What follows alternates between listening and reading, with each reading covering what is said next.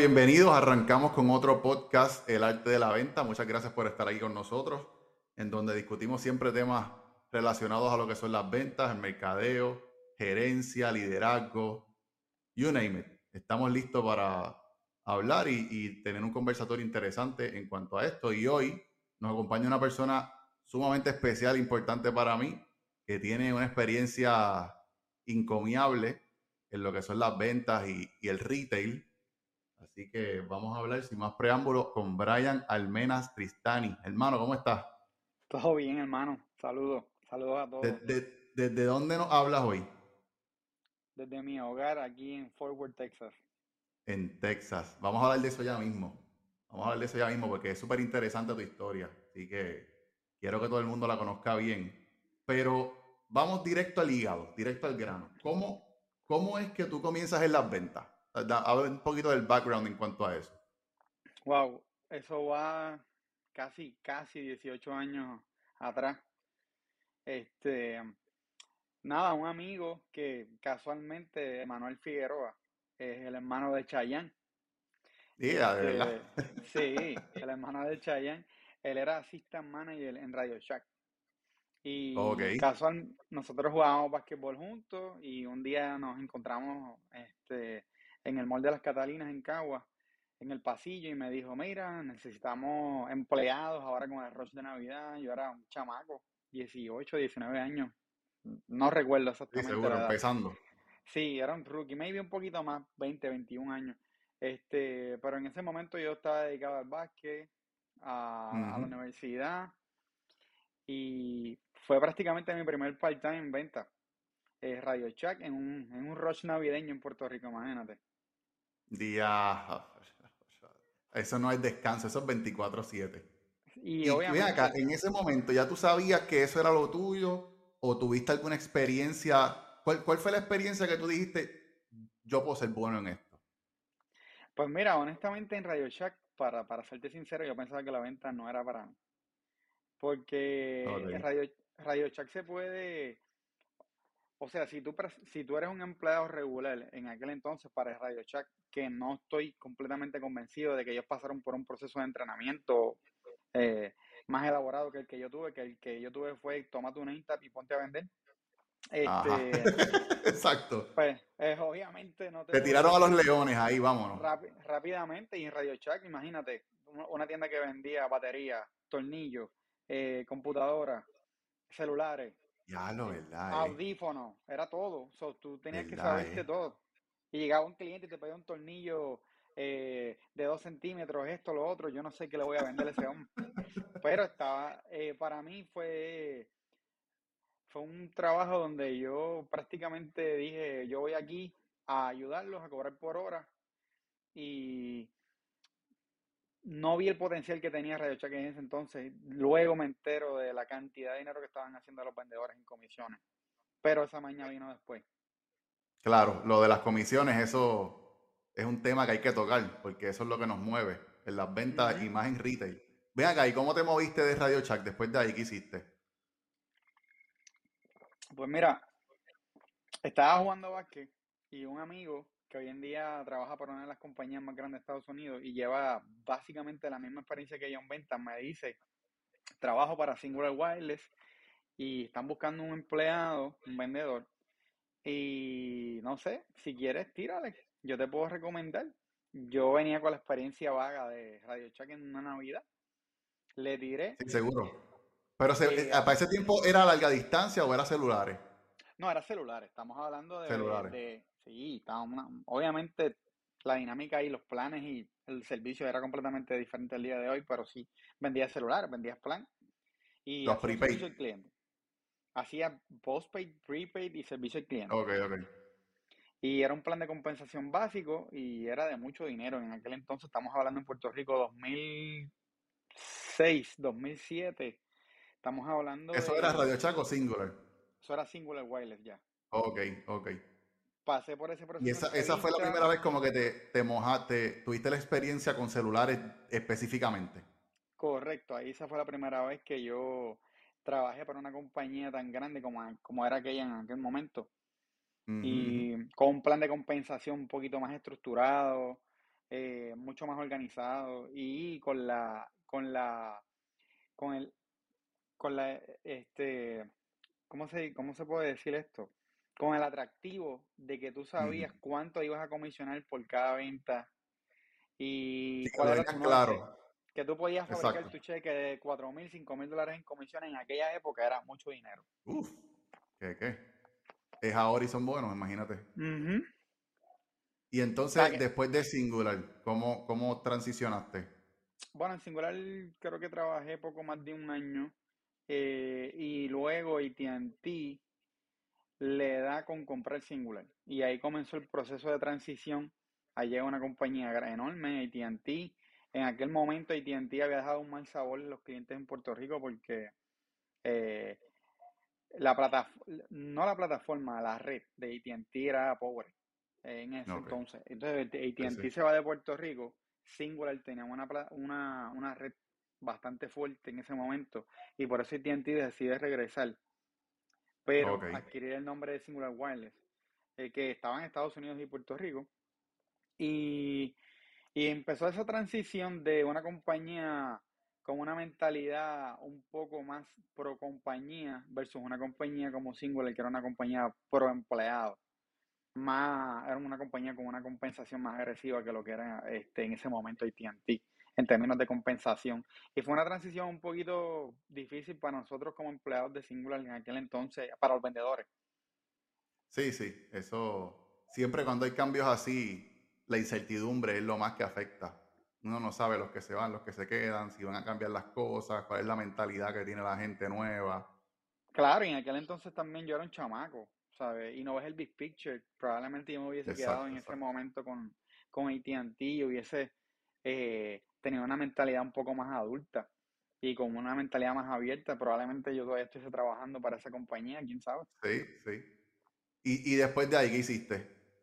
Eh, cuando entré a ATT me di como seis meses eh, no aguanté eh, la estructura del plan de compensa la, estructura del plan de imagínate un muchacho de cuántos veintipico de años con una estructura un plan de compensación donde no estabas viendo el dinero fluir pero la exigencia que eso es lo que sucede usualmente lo que te exigen versus lo que tú ganas no estaba acorde según mi mentalidad en aquel momento y transiciono de ATT a T-Mobile, que entraba a Puerto Rico en ese momento con un plan de compensación bien agresivo.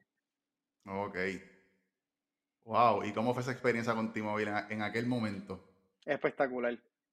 Yo era part-time, trabajaba 30 horas y tengo que recordar en ese momento a una de mis mentoras, que fue Cordelia Hernández. Eh, excelente, eh, sacó lo mejor de mí el tiempo que duré con ella.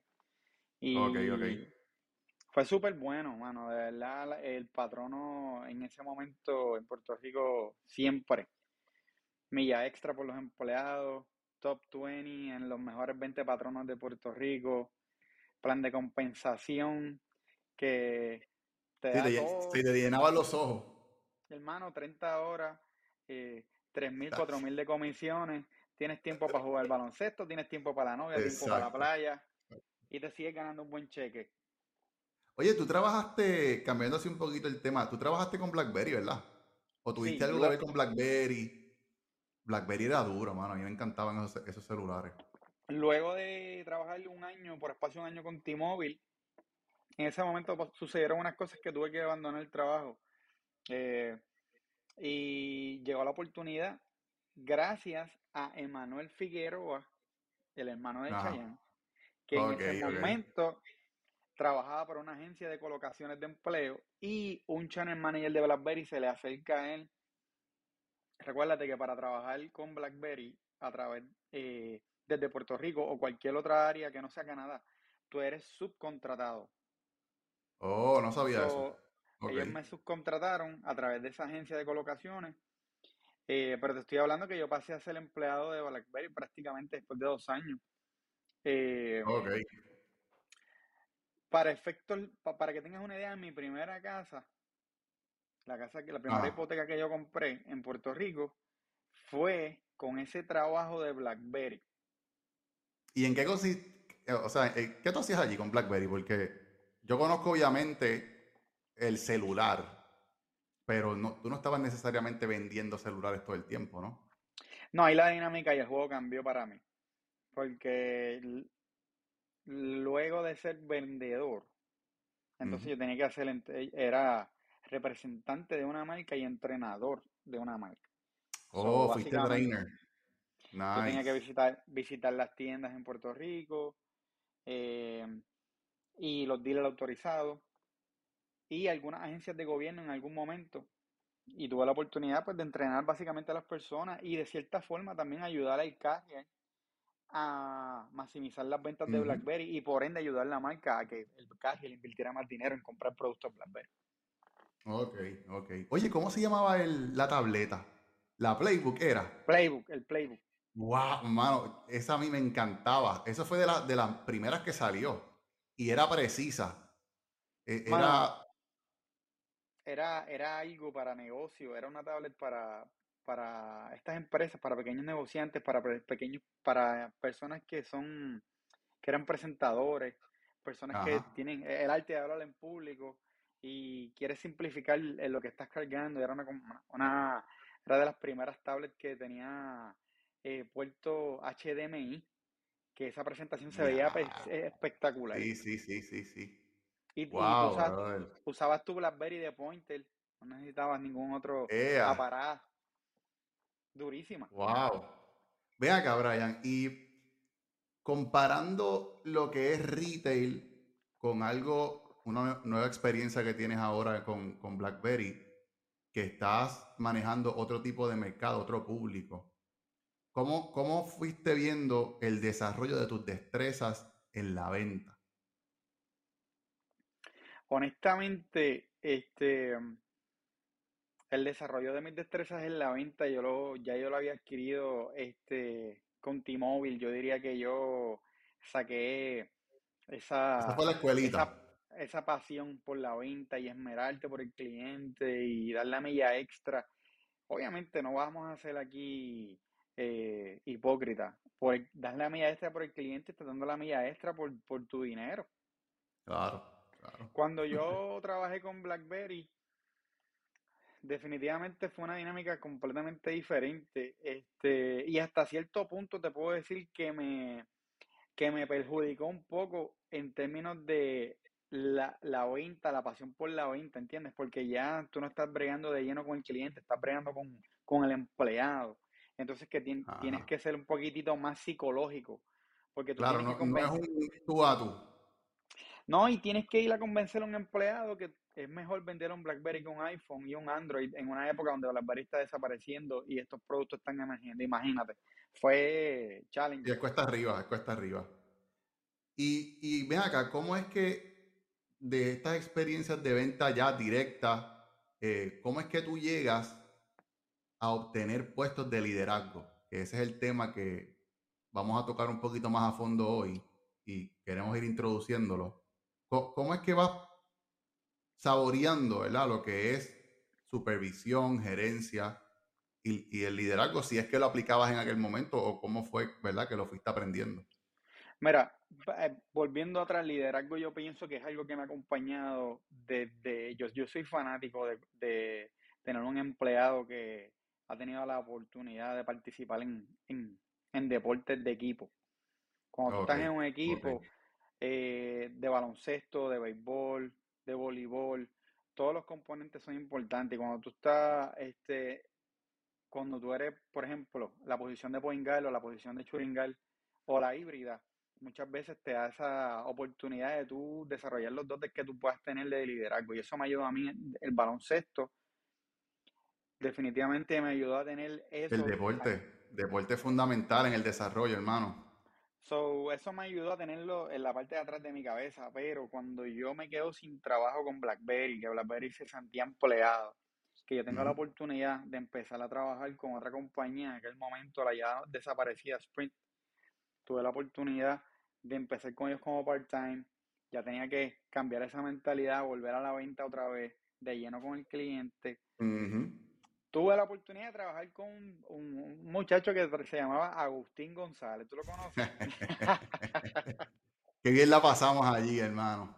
Y obviamente este, tengo que decir públicamente aquí que que contigo, hermano, tú, tuviste eh, ese potencial en mí que no todo el mundo este, vio y tú me abriste la mente, eh, me diste las oportunidades, lo más importante que tú como líder tú necesitas para desarrollar a tus empleados es darle la oportunidad a tus empleados de brillar.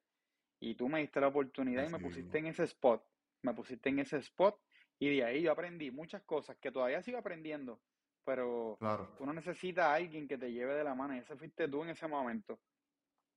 No, mano, es que la, la actitud para mí, uno puede tener muchas cosas, pero la actitud no tan solo hacia el trabajo, hacia los compañeros, hacia las personas. Eh, y yo siempre te veía con una actitud, no importaba lo que estaba pasando, tu actitud siempre era enfocada. Y yo sabía, brother, eso, eso estaba dentro de ti desde siempre, como tú dices. Y entonces después de ahí, fuiste, o sea, ¿te gustó ese proceso de, ok, yo quiero coger un equipo y, y demostrar que como equipo podemos levantar esto, podemos hacer algo, cosas grandiosas? Definitivamente cuando pues, tuvimos la oportunidad de trabajar juntos en Humacao, tuvimos la oportunidad de trabajar juntos luego en Plaza del Sol, eh, y llegó un momento donde ya yo tenía que empezar a evolucionar y transicionar, eh, y yo dije, ok, yo creo que ya es tiempo de que yo asuma la responsabilidad y las riendas de un equipo y, tomé esa decisión de empezar a aplicar para una plaza de gerente. Y, mano, eh, a veces uno se limita por el miedo, el miedo de la responsabilidad, el miedo de, cómo lo voy a hacer. Y, en ese momento, en esa etapa de mi vida, ya yo no tenía espacio para el, medio, el miedo, yo tenía espacio para, para aprender y crecer y yo me lancé. Exacto, exacto. ¿Y cómo, cómo tú le puedes explicar a todas las personas que nos están escuchando?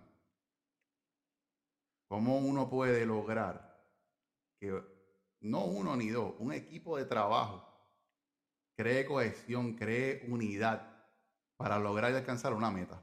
Cuando a lo mejor uno individualmente sabe lo que tiene que hacer y lo ha hecho por mucho tiempo, no es lo mismo porque entonces tienes un equipo de 12, 15 personas que cada cual tiene sus personalidades, cada cual tiene sus situaciones, todos las tenemos. Y uno tiene que manejar eso todos los días. O sea, ¿cómo tú vas adentrándote en ese mundo y tú dices, ok, esto es lo que yo tengo que hacer hoy para lograr que fulano, fulana puedan ser exitosos en la venta? ¿Cuál es tu approach? Yo creo que la pregunta es, ¿cuál es tu approach en cuanto al liderazgo? Uno como líder, yo pienso que lo primero que tú tienes es que conectar con tu gente a nivel personal. Eh, y tú tienes que ir más allá de lo que es esa puerta de trabajo y, y las responsabilidades que tú tienes este, en tu ambiente de trabajo. Yo creo que tú debes saber qué hay en esa cabeza que los motiva a ellos a seguir. ¿Por qué están aquí? ¿Qué tú estás haciendo que tú necesitas este trabajo? El poder comprar una casa a mis hijos. Eh, esto puede ser el puente para terminar mis estudios. Eh, porque simple y sencillamente necesito llevar dinero al hogar. Que hay encontrar la motivación de cada uno para poder entonces ayudarlos a florecer.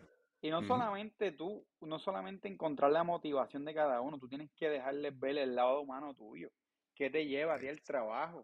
¿Qué, ¿De dónde vienes tú? ¿Quién es tu familia?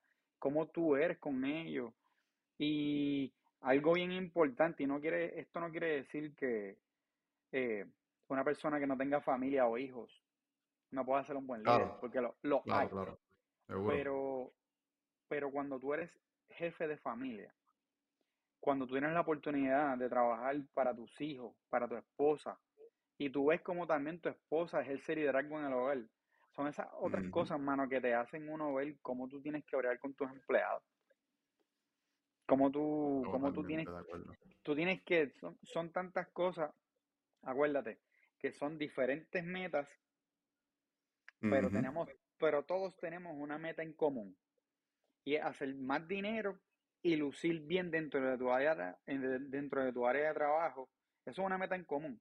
Todos ganan dinero todos lucir bien en el área de trabajo, porque mientras luces bien y ejecutas bien en tu área de trabajo, las oportunidades van a llegar para tú lograr esa otra meta que es diferente. Es la cosa.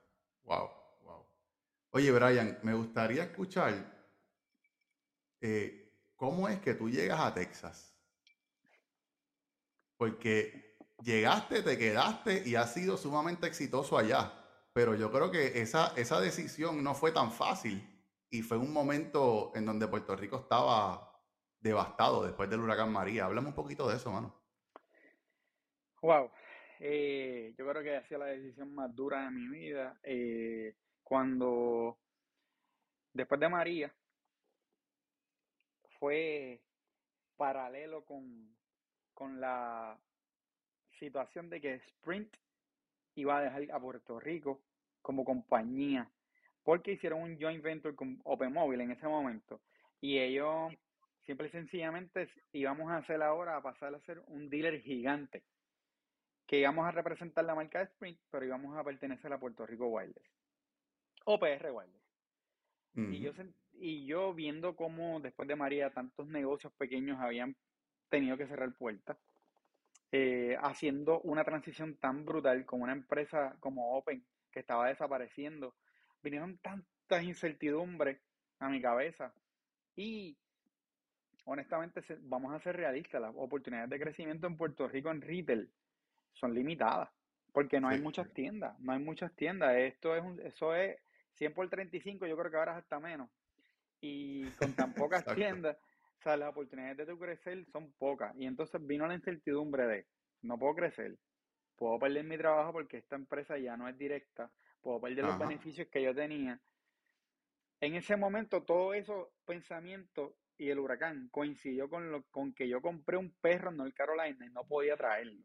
Y tuve que viajar a North Carolina a buscar ese perro porque todo se retrasó con María. Y cuando yo llego a North Carolina, yo empiezo a ver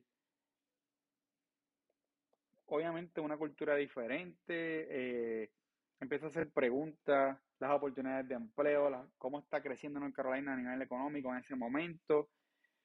So, yo intenté moverme allá, fue la primera, el primer intento mío de venir a Estados Unidos fue en North Carolina.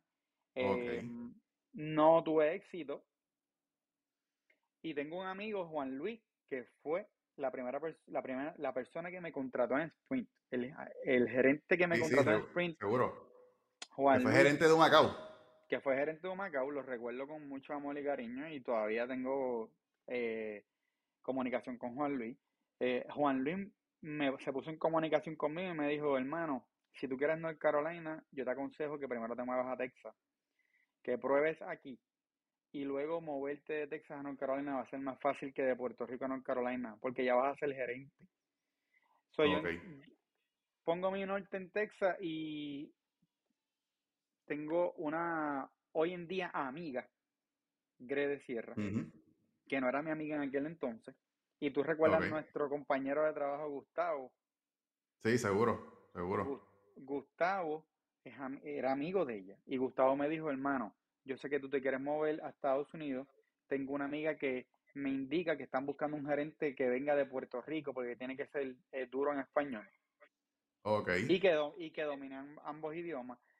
Y me preguntó si yo quería la posición y yo le dije que no, pero que tú estabas interesado. Y él, él me puso en comunicación con ella, yo le envío mi resumen, ella le da el resumen a su district manager. El district manager me contacta a mí, tenemos una conversación inicial Luego paso por el proceso de entrevista, el director me entrevistó también y así fue como Brian Hermanos toma la decisión. wow. Eh, y ven acá, ¿tú te fuiste solo, te fuiste con tu familia, con tus hijas? Penélope acababa de nacer. Mi hija Penélope acababa de nacer. Tenía tres meses de nacida después del huracán. Yo no tenía amistad, yo no tenía familia acá, yo no tenía nada. Yo simple y sencillamente acababa de... de apostaste a que voy a llegar allí y yo voy a lograr ser exitoso. Vamos para encima. hermano, yo para que, para que entienda la magnitud de, de, la decisión. Yo tenía un contrato en un apartamento en Puerto Rico que no querían romper conmigo. Si yo me tenía que ir y tenía que seguir pagando la renta en PR, que eso me entero cuando llego allá acá, porque yo pensaba que por trabajo Sí, podías, seguro. Yo podía terminar ese contrato porque era por trabajo, no era por capricho. Por eso es otro tema. La cuestión es que cuando yo tomo esa decisión, yo tengo que dejar a, a mi esposa con mis hijas y mi hijo en, en, en Puerto Rico y yo venir por acá solo. Y Uf, wow, brother. es duro porque yo no tenía amistades acá, obviamente Gredes y, y, y los puedo mencionar con nombre y apellido, Gredes, Sierra, Bruce Sierra, Carlos Torres, que hoy en día son mis hermanos. Eh, ellos no eran mis amigos y ellos no tenían por qué confiar en mí y aunque me dieron la mano eh, y pudo quizás hacer el proceso más llevadero en un momento, no dejó de ser fuerte. Tú estás en un país donde tu primer idioma es el español y el primer idioma aquí es el inglés. Tú no estás expuesto al idioma como otras personas. Yo no nací bilingüe, yo aprendí el inglés viendo Netflix con, con closed caption en inglés y buscando lo que yo no entendía por Google. Así, así fue que yo me desarrollé en el inglés. Yo puedo decir hoy que yo domino las dos lenguas, eh, no a la perfección, pero yo pienso que soy un 100% español, Ah, eres bilingüe, eres 95%. bilingüe, seguro. Pero fu- fue fuerte, fue fuerte. Estar en un país sin la... Hermano, yo nunca había cogido un Uber. Yo no sé qué era un Uber. Ajá, ajá. Yo llegué aquí Seguro. yo pedí un Eso, taxi. Yo pedí un taxi. Oye, y en ese, en ese momento que estás allá, eh, ¿cuándo fue que tú, tú dijiste, ok, ya es momento de traer a mi familia? Porque tiene que haber un momento en donde tú estés todavía en la incertidumbre si, si me quedo, si esto de verdad va a funcionar o vo- voy a regresar a Puerto Rico. ¿Cuándo fue ese momento que dijiste, ya es hora de que mi esposa, mis hijas, ya estoy ready para que estén acá? Bueno, nosotros nos pusimos un deadline. So, ya, ya para verano mi, mi esposa y mis hijas tienen que estar acá. So, yo tenía tres meses para aclimatarme, contratar empleados, montar una tienda nueva y buscar un apartment o una casa para mi familia, escuela para los nenes. Obviamente mi esposa Lucian, ella es otra cosa. Ella adelantó muchos procesos desde allá. Desde Puerto Rico. Ok. desde ella sabía muchas cosas y obviamente cabe señalar que cuando yo me fui mi esposa acababa de comenzar el proceso de una de- depresión postparto que eso agu- agudizó el proceso más aún. Este y yo te puedo decir que los primeros dos años acá fueron bien fuertes porque tú estás buscando estabilizarte no solamente en la cultura, económicamente, como familia, Emocionalmente, mano. Seguro. emocionalmente, como, como e- el soporte no está de ahí de la familia, solamente el de tu esposo y el de tu esposo. Y, y muchas veces durante los primeros dos años dijimos, vamos a volver.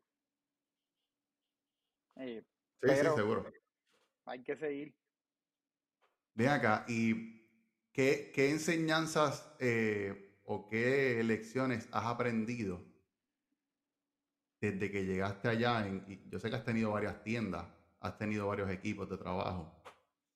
¿Qué, qué cosas significativas has visto en, en tu persona que tú puedes decir, yo me llevo esto de esta experiencia porque esto me ha hecho crecer?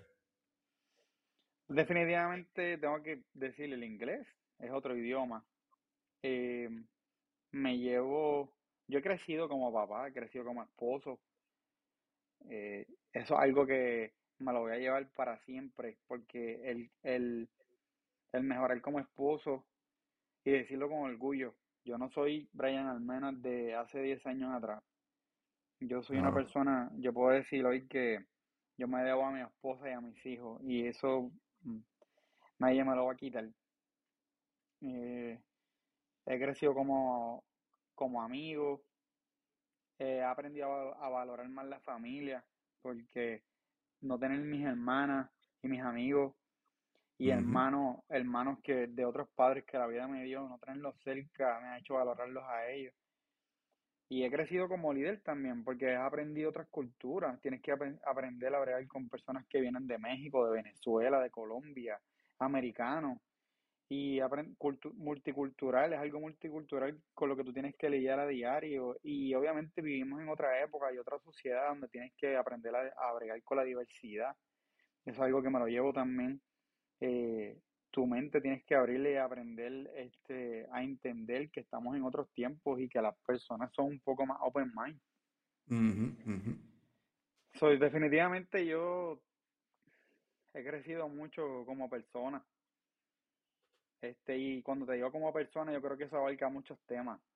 sí, cuando, tú creces como, cuando tú creces como persona desde lo más profundo de, tu interior, tú creces como papá, como amigo, como líder, como hermano. Todo lo demás cae en su sitio.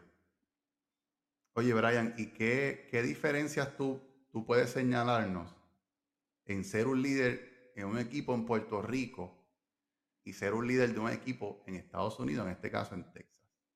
Si es que hay alguna diferencia marcada, ¿cuáles son? Yo pienso que en ambos lados las personas son ambiciosas. Yo pienso que en Puerto Rico los puertorriqueños son bien competitivos y tienen hambre de ganar y de generar más ingresos.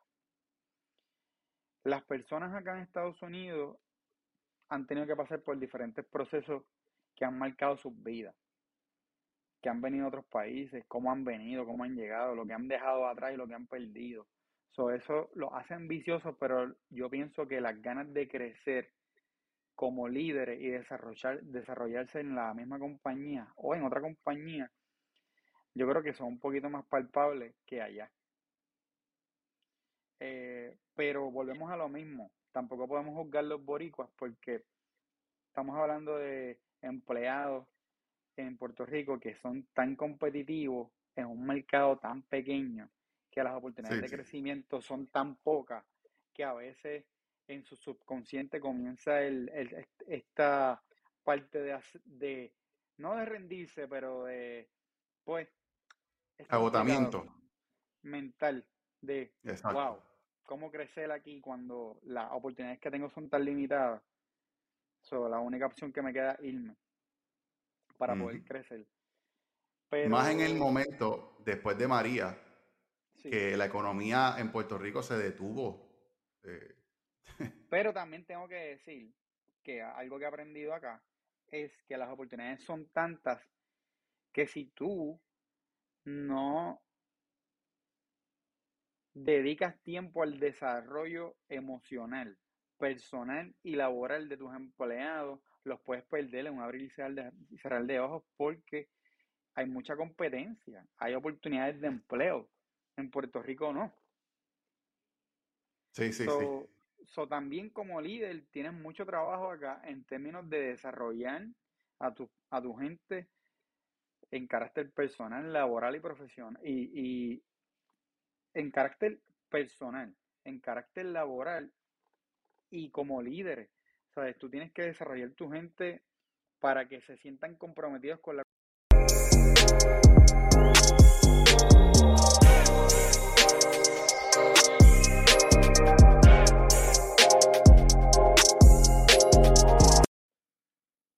Bueno, estamos retomando eh, el podcast para variar un bajón de luz en Puerto Rico.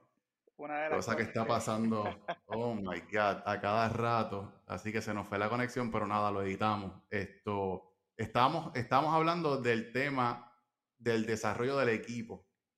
Personal, eh, académicamente, me estabas hablando de la importancia de desarrollar a este equipo de trabajo que tiene unas oportunidades distintas a lo mejor a las que tiene Puerto Rico. Sí, pues, eh, estamos hablando de que tú, tú bajas la aplicación de Indeed en Estados Unidos y tú pones tu resumen y ridículamente te llegan eh, entrevistas de trabajo todos los días a tu email. Wow.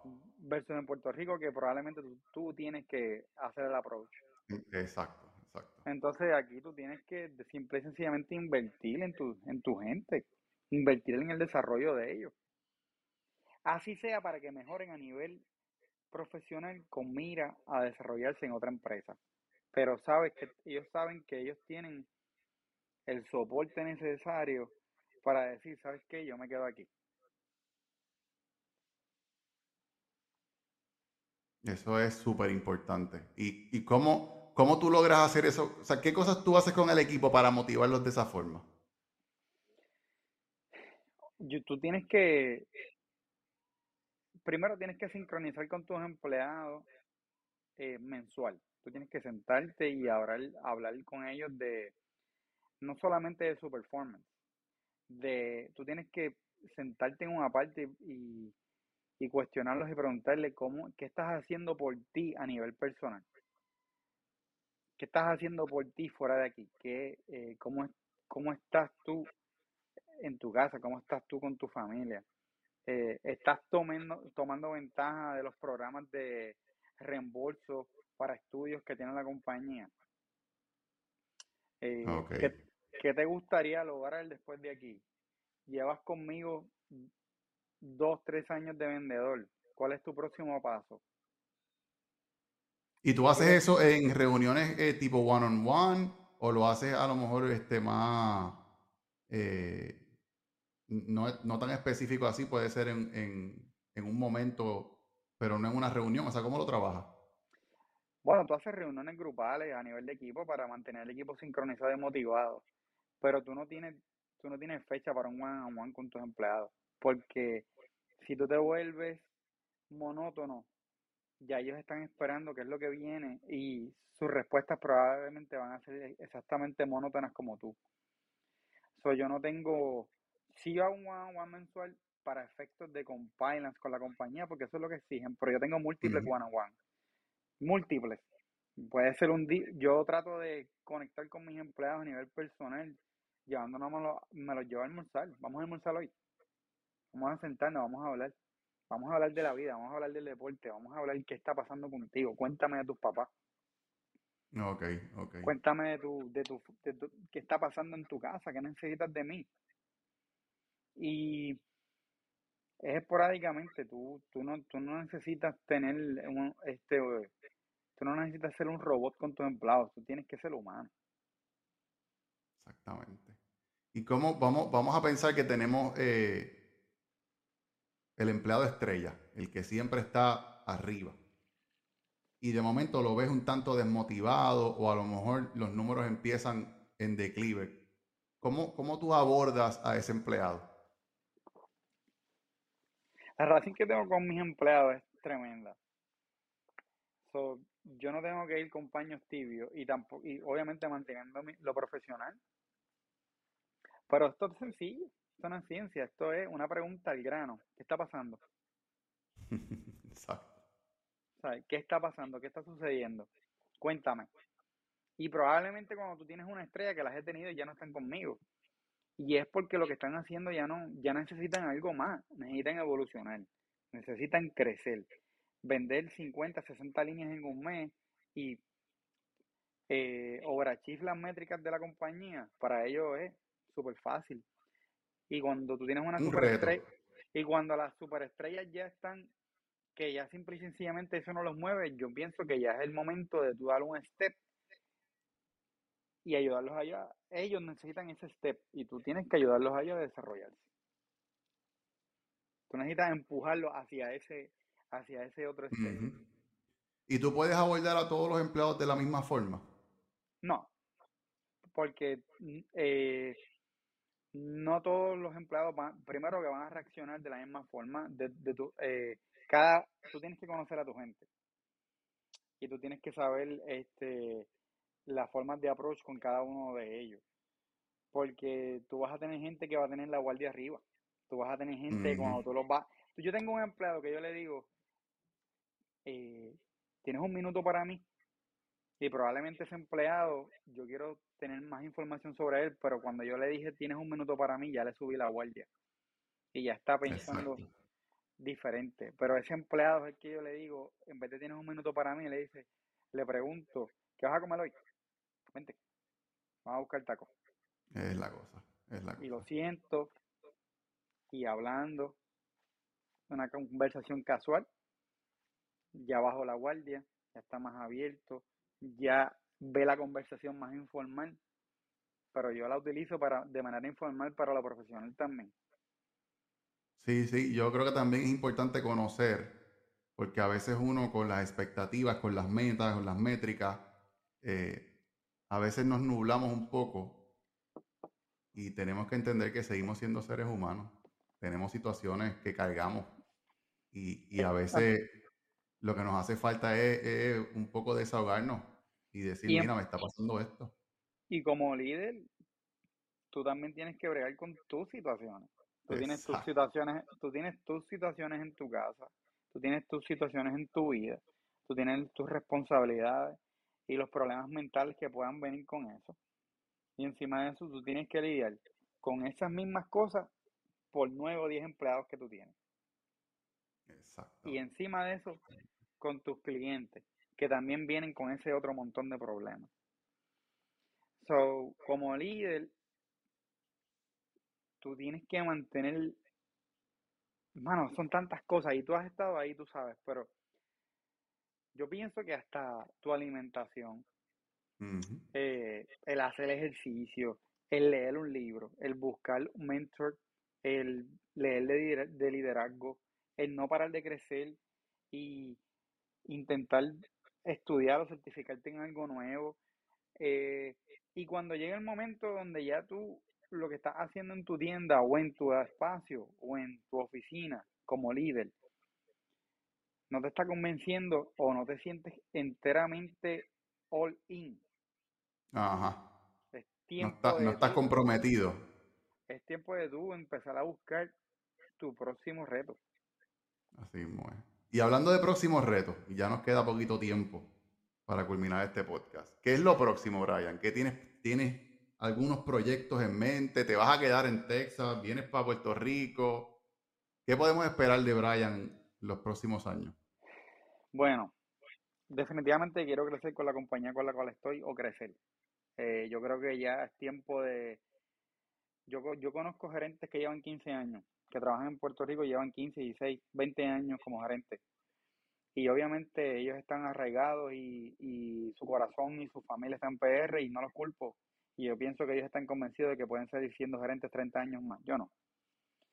Ya mi tiempo como gerente de retail se acabó. Eh, obviamente estoy en la posición, amo a mis empleados y tengo que seguir trabajando duro, pero yo creo que estoy ready para mi próximo proyecto, eh, ya sea como contribuidor individual o como contribuidor grupal, ya como líder o como vendedor otra vez, pero en otra faceta de mi vida. Eh, estoy estudiando, estoy a punto de terminar mi bachillerato en, en business y voy a hacer la maestría voy a hacer la maestría, yo termino en mayo ahora y voy a seguir la maestría en, en management. Eh, y si me preguntas si vuelvo a Puerto Rico, yo soy de los pocos que te digo que sí. Yo me veo en mi, en mi país. Yo tengo, yo cuando llegué a Puerto Rico, yo recuerdo a esta persona, yo estaba buscando un, alguien que me recortara. Y ah, voy a la barbería, empecé a ir con él, un boricua. en, en el comfort zone, en español. ¿Qué te trajo aquí? Me, me preguntó, yo le contesté. Cuando llegaste a Texas. Cuando llegué a Texas. Ok, ok. Y él me dice, ¿y cuándo vuelves a Puerto Rico? Y cuando llegué aquí a Texas, yo llegué con la idea de nunca volver. Porque yo, algo que no he sido en mí, yo nunca he sido un quitter. Sí, lo sabemos. Y yo, yo, sentía que volver era, era, era quick. Sí, sí pero luego de llevar cinco años aquí, de crecer como individuo, como familiar, como esposo, como amigo, como profesional, yo creo que es tiempo de hacer lo que esta persona me dijo. Esta persona me dijo, ¿cómo que no vas a volver a Puerto Rico? Y yo, ¿por qué? Y me dice, yo vine aquí, yo llevo 15 años aquí, pero ya estoy listo para regresar porque tú tienes que volver y tú tienes que aportar algo para ayudar a tu país a echar para adelante. Gente buena que viene de allá acá a desarrollarse, tiene que agarrar el expertise y la, y la experiencia y volver y desplegarla allá con su gente. Eso no te pongas eso en tu cabeza, vuelve a tu país ayuda. con, un hecho, con, con, eso dicho, hermano, yo me veo de regreso a mi país y no te voy a hablar de política porque yo no me voy a volver en política. Yo no soy político, pero sí, sí quiero ir y de alguna forma impactar la comunidad laboral, estudiantil y empresarial allá. Eh, no sé, mano, eh, aportar a nivel positivo para ayudar a la gente a, tener una mentalidad un poco más abierta. Y cuando digo la gente, a los líderes. A desarrollar líderes allá a que tengan una mentalidad no arcaica. Porque tú y yo pasamos por mentalidades arcaicas y con gente que no tiene preparación alguna y que no saben cómo fomentar un ambiente laboral eh, de, de, mucha salud y, un ambiente laboral exitoso. De equipo. De equipo. Y yo pienso que yo me veo allá trabajando con grupos, desarrollando líderes, desarrollando el ambiente laboral de una manera bien positiva, contigo trabajando y con mi hermana. Eso va, hermano, declarado está. Bueno, Brian, salud. Gracias por este tiempo, súper interesante. Así que ya prontito hablaremos nuevamente. Y que se repita, sí. Bueno, nos vemos, hermano. Un abrazo. Agustín, una última cosa antes de que te vaya. Dímelo, dímelo. Eh, yo todavía recuerdo cuando estábamos en Bayamón, ¿verdad? y tú estabas haciendo la transición de la compañía para la cual trabajábamos para la otra, estabas despidiendo del grupo de trabajo y fuiste a ser una pieza importante de esa otra compañía. Me acuerdo, me acuerdo. y, la, y la vida, eh, la vida ha seguido evolucionando en, tu caso, pero yo tengo que ser agradecido contigo y más aún, darte saber que tú eres de esas personas líderes, hermano, que hoy en día yo como líder te puedo seguir eso, eso vale muchísimo. Tu, tu liderazgo de verdad eh, es bien significativo. Y yo espero que tú tengas la oportunidad algún día de tocar más personas seguro, a nivel de liderazgo, ¿está bien? Seguro que Gracias. Gracias, Gracias a ti, brother. Gracias por esas palabras. Peace out.